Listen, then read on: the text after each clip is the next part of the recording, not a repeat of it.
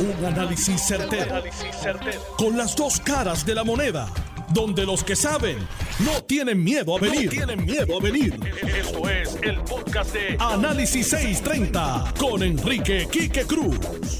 Buenas tardes, Puerto Rico. Son las 4 y 59 de la tarde de hoy, jueves 30 de abril del 2020. Tú estás escuchando Análisis 630. Yo soy Enrique Quique Cruz y estoy aquí de lunes a viernes de 5 a 7. Y en el área metro me puedes escuchar por el 94.3 FM en tu radio. Hoy, como todos los días, un programa bien dinámico, bien activo. Vamos con los titulares de hoy.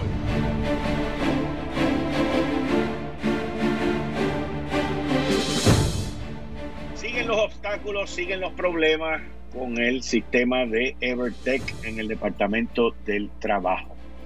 Ahora un ingeniero descubre un problema que había con los caracteres, con los números de letra que rechazaba. En fin, esta es la historia de nunca terminar. El análisis en breve. Comisionada residente Jennifer González dice que el Tesoro y el IRS ya aprobaron las guías para el desembolso de los 1.200 dólares y lo único que falta es el proceso protocolar de la firma del secretario del Tesoro, Steven Mnuchin. Así que esperamos a ver cuándo se da esto entre hoy y mañana. Fiscalía Federal en Puerto Rico anuncia que va a estar investigando a aquellos o aquellas que quieren cobrar la renta con sexo. Mis queridas amigas, amigos, esto es escandaloso. Y hoy, hoy practicaron en Atorrey lo que querían hacer o lo que quieren hacer mañana. Una marchita que hubo allí para ver cómo era el ensayo de cómo iba a reaccionar la policía a Joe Biden, que es el prácticamente candidato para la presidencia del Partido Demócrata en los Estados Unidos, lo acusan de abuso sexual.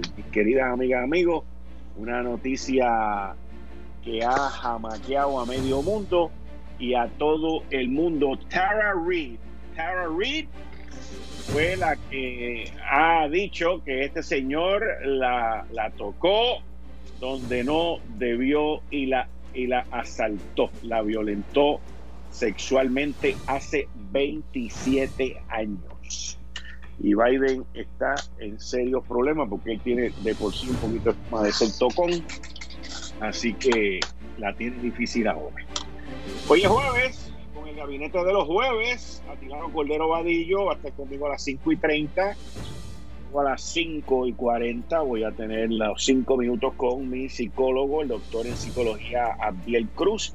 Y a las 6 de la tarde estoy con Atilano, la licenciada Zoraida Buxo y el economista Antonio Rosado. Esto es Análisis 630 que acaba.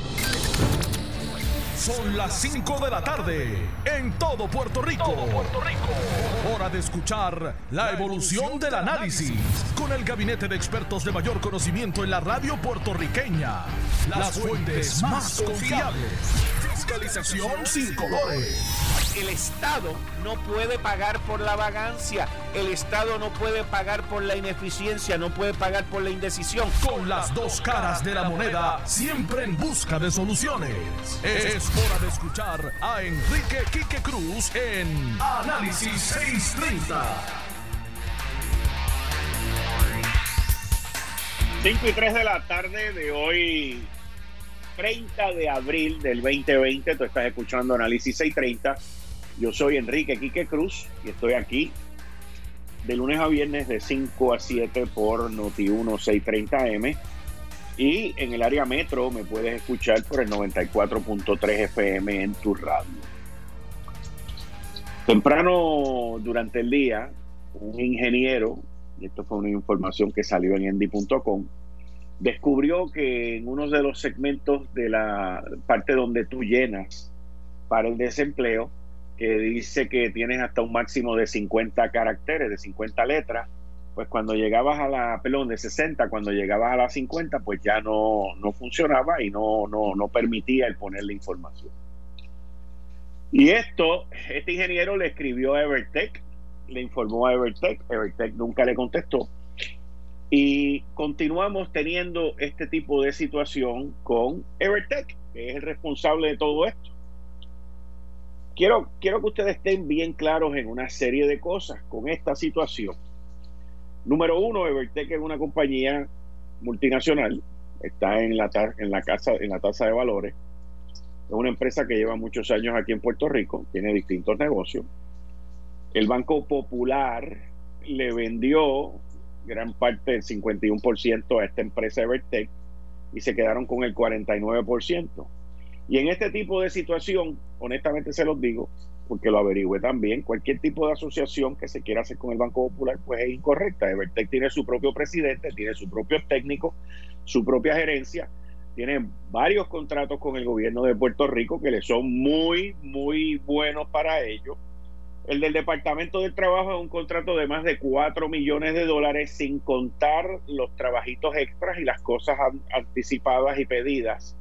La gobernadora ayer cuando salió del Departamento del Trabajo dijo que era un sistema arcaico.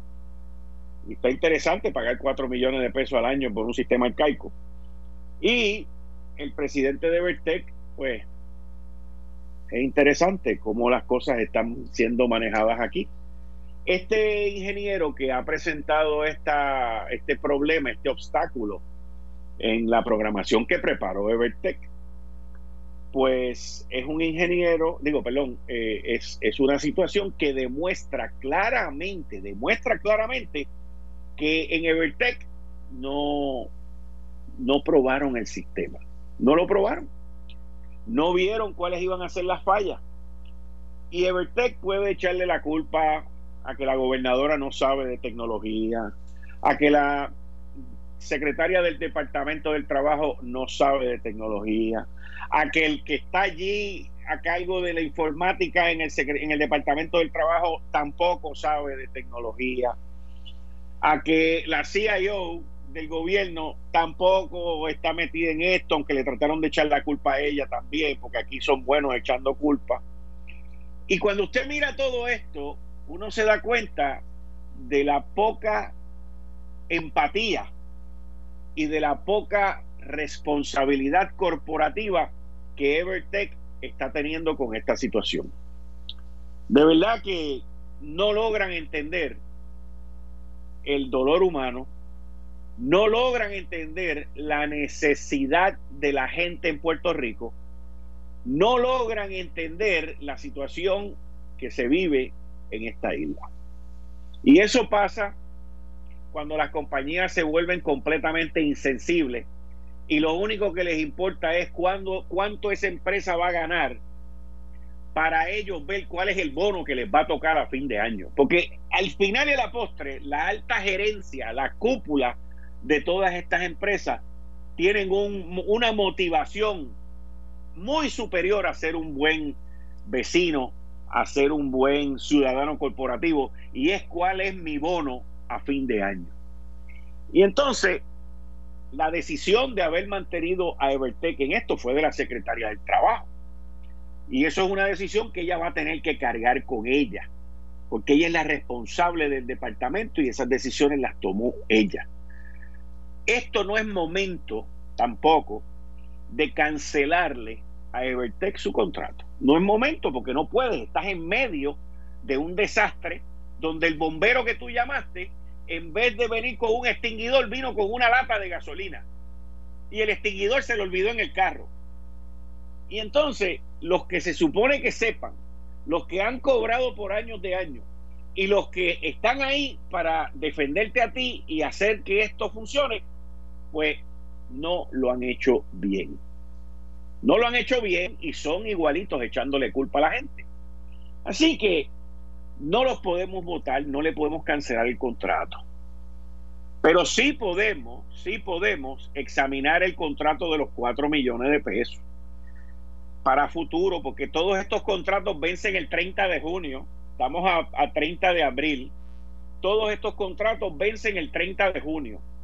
Y sí podemos mirar, observar, evaluar la trayectoria, el comportamiento y las acciones de la empresa con este y otros que tengan. Créanme que no importa cuán grande sea la compañía, si usted el primero de julio le quita el contrato de 4 millones plus a Evertech, le va a doler, porque no estamos en un mundo hoy en día para tú perder contratos de 4 millones de pesos.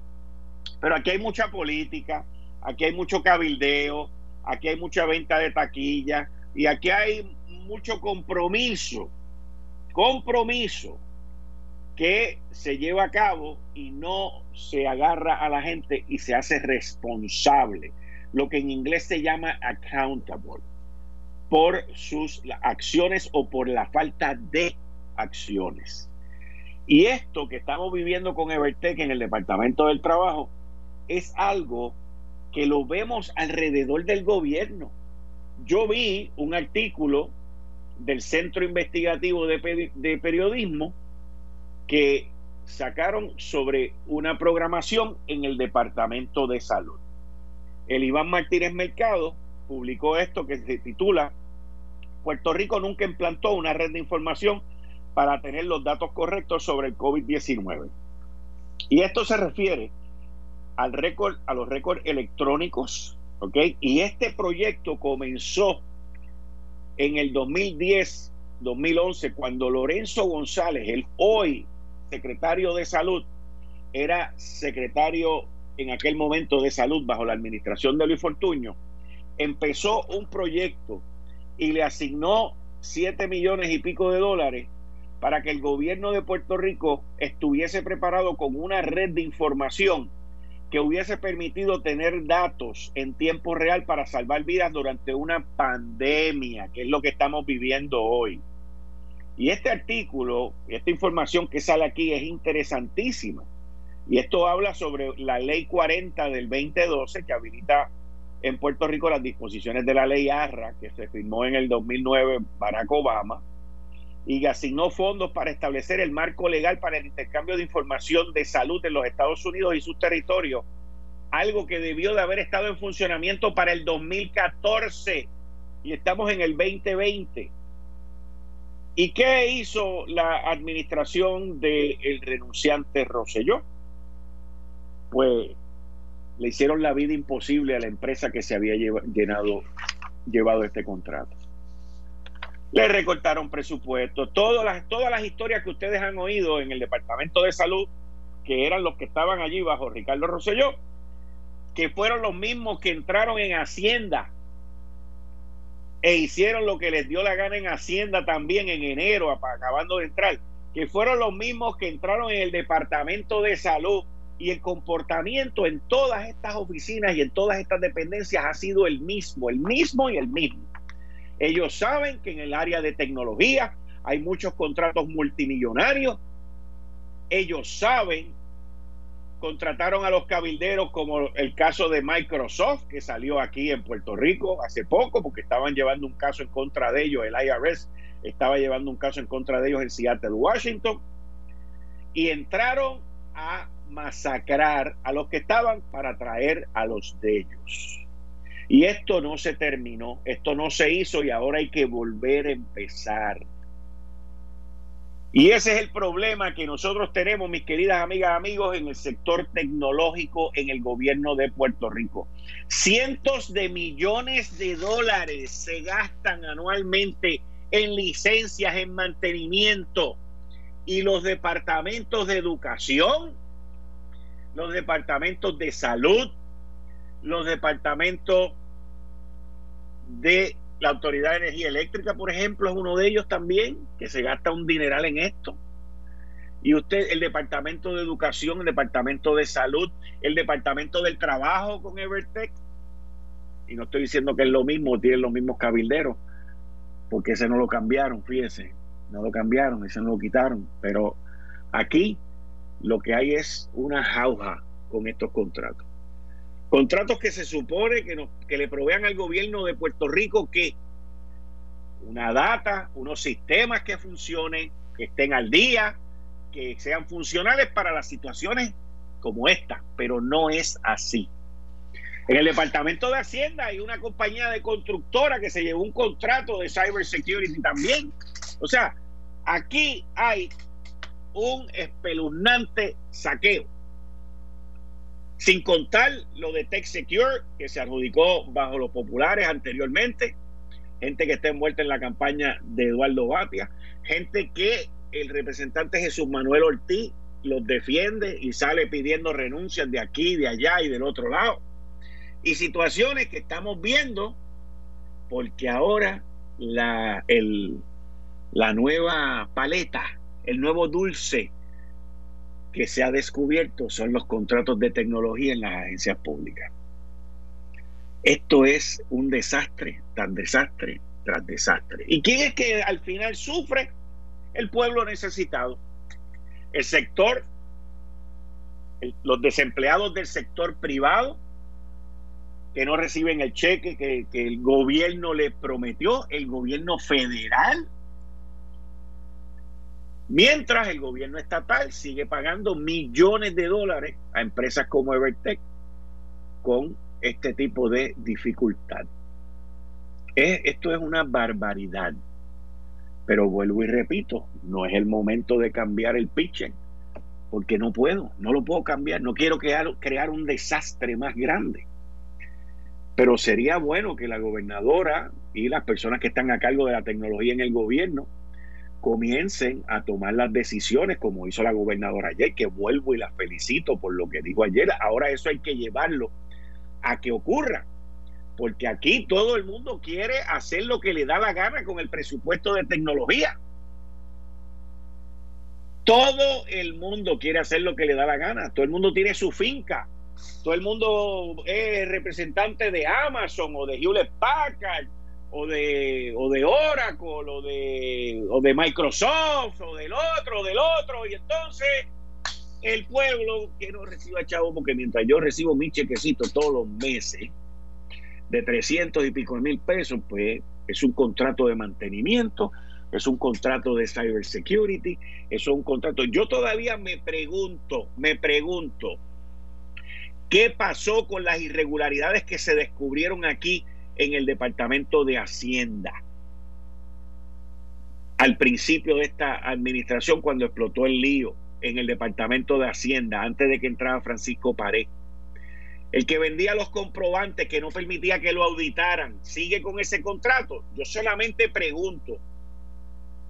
El otro que estaba a cargo de las programaciones, Horseface, que se llevó un contrato multimillonario también, sigue ahí. Yo solamente pregunto, porque si estos individuos sobreviven una semana o dos semanas de primeras planas y no les cancelan los contratos y siguen haciendo lo mismo que hacían antes, ah, no, pues entonces nosotros no nos merecemos que nos den con todo lo que haya. Con todo lo que haya. Con todo lo que haya. Aquí quedó claro, claro, que cuando la administración del renunciante Roselló entró, entró a arrasar con todos los contratos de tecnología. Y todos esos contratistas siguen ahí. Esa es la primera pregunta que yo me haría. Y quizás mucha gente diga, no, chico, deja eso, que ahora no, porque estamos aquí. No, no, es que nunca hay un buen momento, nunca hay un buen momento para hacer lo que le va a doler a alguien. Por lo tanto, hay que hacerlo en el momento que está descubierto. Y aquí podemos hacer una lista, una lista de los abusadores en el campo de la tecnología. Miren, yo sé de un caso que ha salido por todos lados y no sabemos qué ha pasado. En el Departamento de Educación hicieron una subasta bajo la administración del renunciante Roselló para proveerle internet a las escuelas públicas que a todo el sistema. Una empresa tiene eso ya y, le cuesta al gobierno, que se paga con fondos federales también, 22 millones de dólares. Y vinieron, hicieron una propuesta que personas de la administración del renunciante Rosselló habían tenido relaciones con esa empresa que se lo ganó y el que se lo gana se lo llevó por 42 millones de pesos. Por el doble, el doble el doble, 42 millones de dólares. ¿Y usted cree que eso está bien? si, si Charles Grassley se entera de eso, bendito, nos manda a, guindar del yunque. Ese es el Puerto Rico en que vivimos. Y hoy en día los nenes en educación no tienen computadora, no tienen tableta, no tienen internet. Y están pasando las de Caín. Pero tienen un secretario muy bueno en educación que es pro maestro, no es pro estudiante, él es pro maestro. Y ya cerró el curso escolar, ya los pasó, él ya hizo de todo. Se negaba a abrir los comedores escolares, ahora van a abrir los comedores escolares. O sea, esto es una... Lo que estamos viviendo es una situación tan y tan incoherente. Y entonces estos individuos se la pasan por ahí felices de la vida. El de Vertex sale, le echa la culpa a medio gobierno, que ellos no tienen nada que ver. Esto que ellos entraron hace 10 días a salvarle la vida al pueblo de Puerto Rico.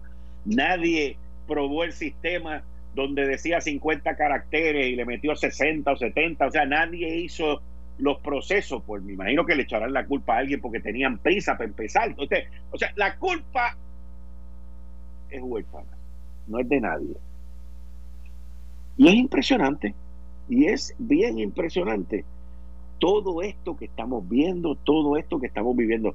Miren, en el huracán María vimos a los cabilderos y a los intereses meterse allá en el COE y hacer barbaridades. Barbaridades. Le voy a decir algo. El pueblo de Puerto Rico no sabe, no sabe ni una décima parte de las cosas que ocurrieron allí. No las sabe. Usted no tiene idea del malgasto. Yo sí, porque tengo la prueba y en su momento eso va a salir, no ahora. Usted no tiene idea del derroche. Usted no tiene idea del vacilón. Usted no tiene idea de lo que ocurrió en el momento más oscuro que vivió esta isla. Después vinieron los terremotos. Y como aquellos terremotos eran allí en el área azul y nosotros acá en el área metro, pues nadie le prestaba atención hasta que brincó la cosa en el área metropolitana y todo el mundo dijo, ¡ay, Dios mío! Y nadie le hacía caso a la gente. Nadie, gobierno, nadie le hacía caso a la gente del sur. Nadie. Aquellos alcaldes por allá pillados. Y ahora, después de los terremotos, viene esto. Y no estamos listos. Después de María, después de los terremotos, y ahora en esta tercera que no estemos listos. ¿Y qué vamos a esperar? Me pregunto yo, ¿qué vamos a esperar? Miren la situación de la policía de Puerto Rico, que está bajo el ojo federal. Y está peor que nunca. Y nosotros aquí van a gloriamos, incluyéndome yo, a los federales, como que eso es lo más grande y lo más pulcro. Estoy hablando de las cortes y las autoridades federales. Y mire cómo está la policía, bajo la reforma de la policía. Y mire cómo está la desconfianza del gobierno federal sobre todos nosotros, sobre la clase política de Puerto Rico. Y mire los dolores de cabeza que la gente de aquí tiene que pasar para que le echaran unos chavitos, para que le vengan esto y para que le vengan lo otro.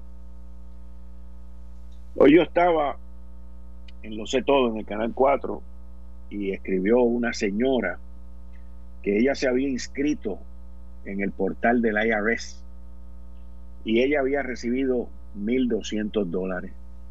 Se inscribió el 13 de abril y recibió el dinero el 19 de abril y mandó una foto de su cuenta. Cuando el 19 de abril le llegaron los 1.200 pesos, ella tenía un balance de 1.248 dólares con 37 centavos, si mal no recuerdo.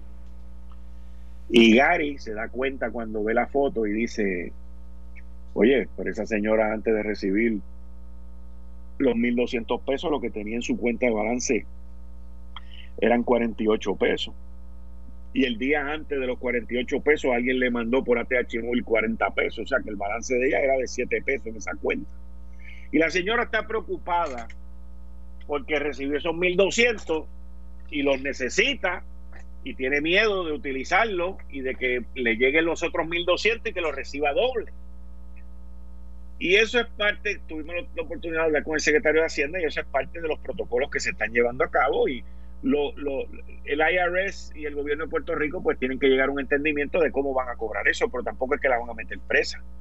Y la idea es que si usted recibe doble, no se limpie los dos, eh, tiene derecho a uno, no a los dos, solamente a uno, a un set de 1.200, no a 2.400.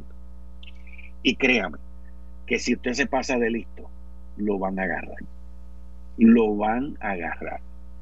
Y más el IRS y más el gobierno federal, porque en este momento de tanta necesidad, de tanto problema, no hay paso para los listos. Así que los que se crean listos, atrévanse.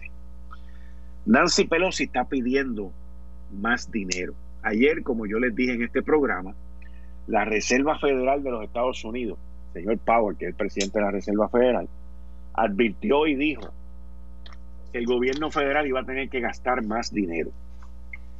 Y él dijo que aunque e inclusive 10 veces más de lo que se ha gastado, y ya se han gastado un montón de billetes, ya, ya van como 3 trillones de pesos, o por lo menos 2.2, 2.3 trillones de dólares. O sea que esta gente están listos para seguir. Están hablando de 600 millones de dólares más para pequeños negocios.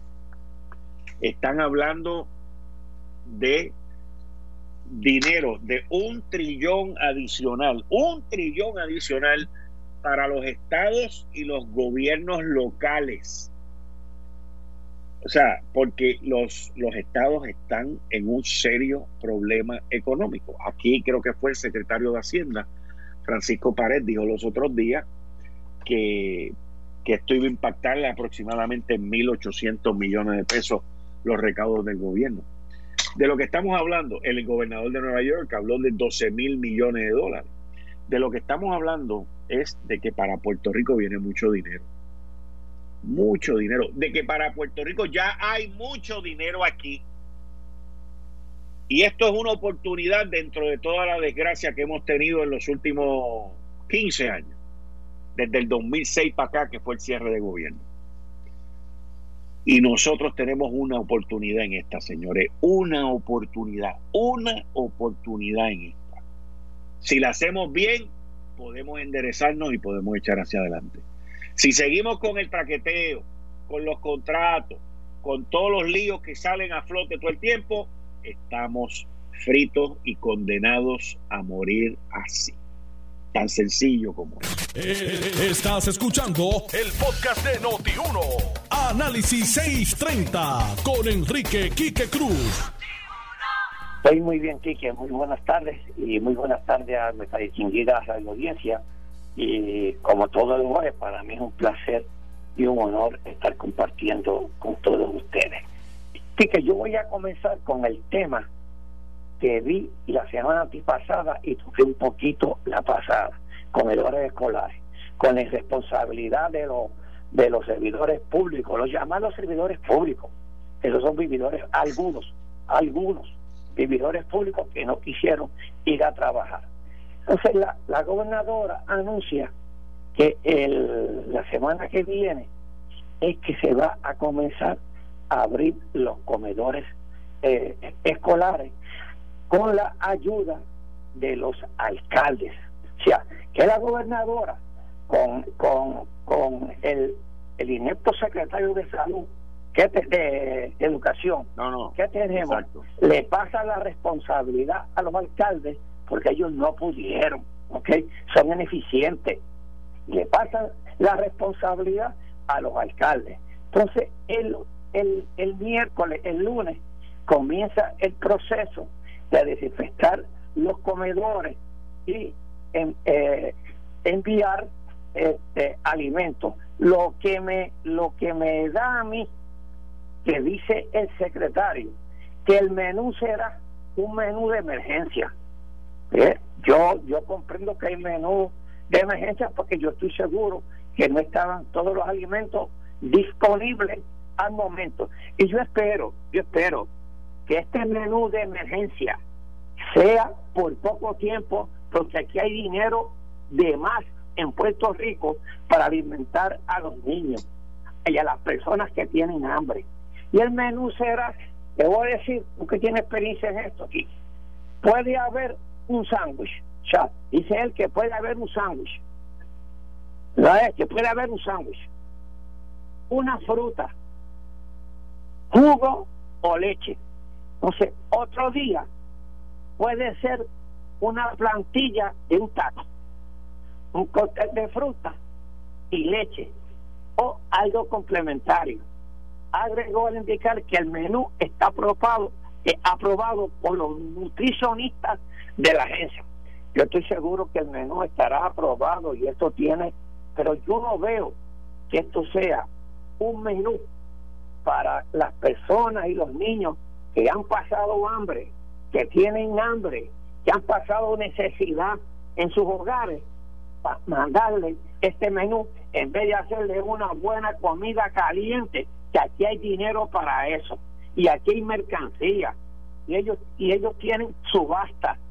No sé yo qué es lo que le está pasando a la gobernadora que no ayuda a los alcaldes a que estos eh, comedores se abran con todos los alimentos que necesitan estos estos niños en estos momentos. Y no solamente los niños aquí hay personas mayores pasando hambre que deben ir también ahí este a esos comedores escolares. La injusticia que siempre parte por los pobres. Y aquí partió por el futuro de Puerto Rico que son los niños.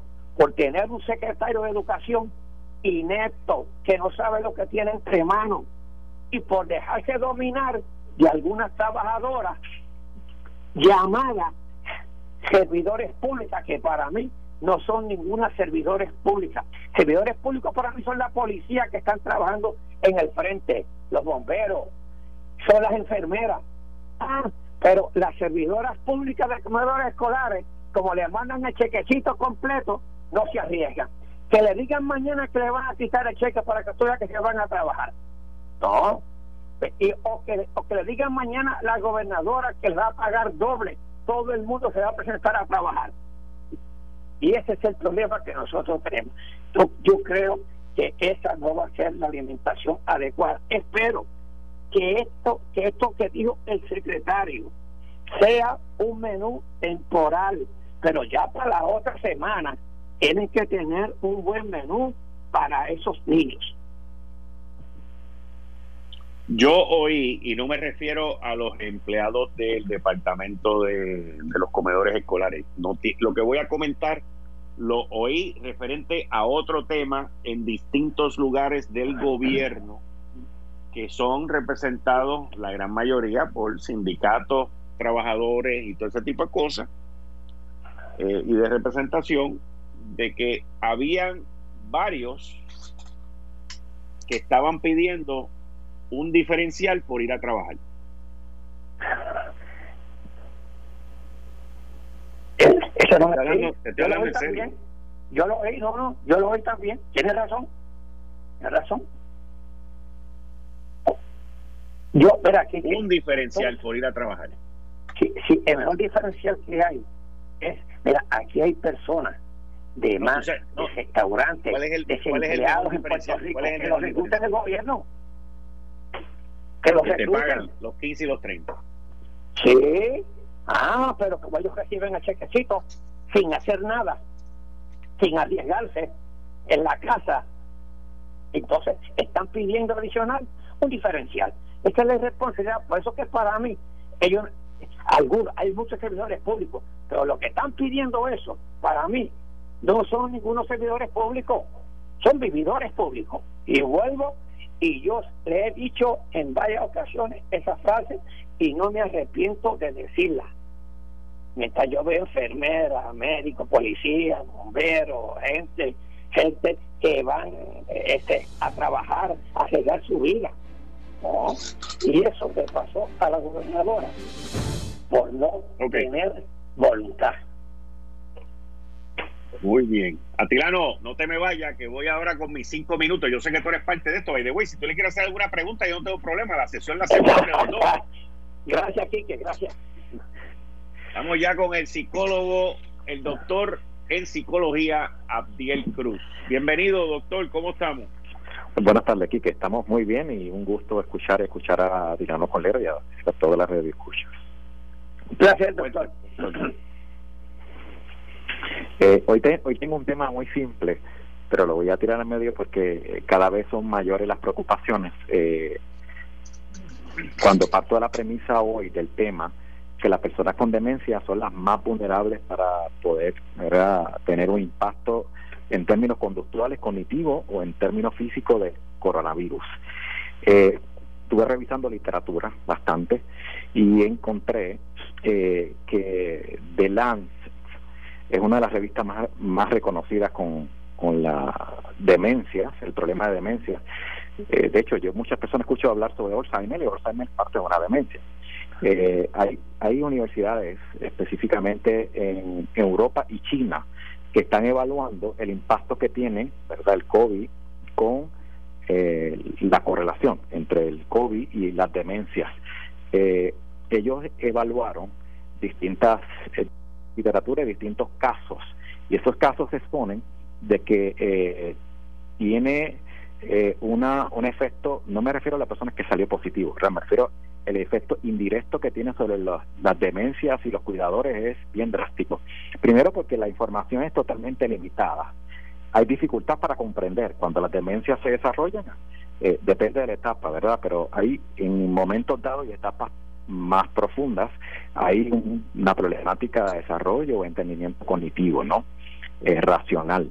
Eh, este el documento de, que ellos evaluaron advierten y ellos determinan la vulnerabilidad que tiene esta población eh, y de problemas, uno, de soledad y dos, del aislamiento social. Uno, soledad y dos, de aislamiento social. Eh, que un paciente tenga demencia eh, no necesariamente es que lo dejemos solo, ¿verdad? De hecho, Quique, yo voy a traer al medio y voy a hablar de esto y lo voy a traer. Dios me dio la oportunidad de cuidar a mi abuela ocho años. Comencé desde el principio, etapa 1 hasta la etapa número 5, que falleció, yo llegando de Guatemala de un simposio iberoamericano y mi abuela falleció dos días después.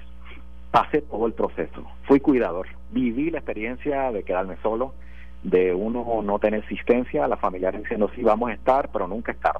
Yo me imagino, y voy a ponerme en los zapatos, eh, ser empático de, lo, de las personas que son cuidadores y cuidadores eh, ciertamente hasta esta realidad que están viviendo de situación del COVID es caótica, eh, porque no hay la asistencia de terceras personas, uno por el miedo al riesgo de contaminación y dos, porque no todo el mundo levanta la mano cuando hay una persona que necesita. Eh, China trabajó de forma extraordinaria y Europa lo está haciendo para manejar la ayuda mental y psicológica a los cuidadores.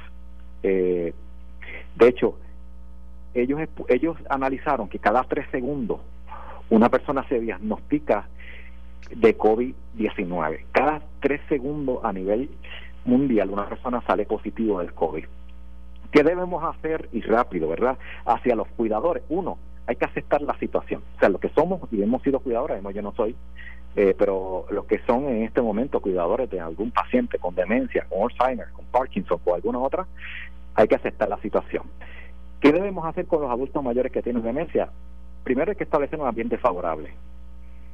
Hay que mantener una calidad de vida adecuada, que es lo que uno procura. De hecho, es, los médicos procuran eso. Por eso es que la farmacología se da para eh, poder manejar la ansiedad que se desarrolla. Dos, establecer rutinas con el paciente. Tres, en caso de que sea viable, se debe mantener la independencia de la persona.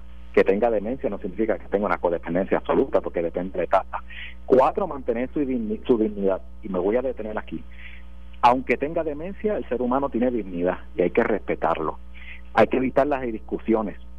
Eh, a veces el paciente es, repetitivo y dice yo no lo hice, ¿no? Eh, séptimo, hay que, eh, importante simplificar las tareas, hay que desarrollar un humor fundamental, hay que mantener el espacio seguro, es decir, hay que mantener un ambiente de calidad y sobre todas las cosas mantener ese ese balance entre el espacio que debe tener el cuidador y el espacio que debe tener el paciente. Eh, para eso se desarrollan guías y se establecen procedimientos. Y termino, Quique. ¿Sabes lo que hicieron eh, universidades en Europa? Ellos cogieron estudiantes para que llamaran a cuidadores, para que llamaran a cuidadores y llamaran a personas que están atendiendo a, pacientes con demencia, con demencia para que tuviese el espacio de ventilar, de dialogar, de exponer. Así que, ¿por qué nosotros no lo podemos hacer? Eso es una propuesta que yo hago, que las universidades en Puerto Rico, de hecho, nosotros tenemos una universidad de salud pública en, ciencia médica que tiene una certificación de gerontología, que empiece a llamarlo, y eso se tiene. Hay muchas personas que tienen teléfonos sobre los cuidadores. Doctor, muchas gracias. ¿tiene alguna, alguna pregunta, algún comentario?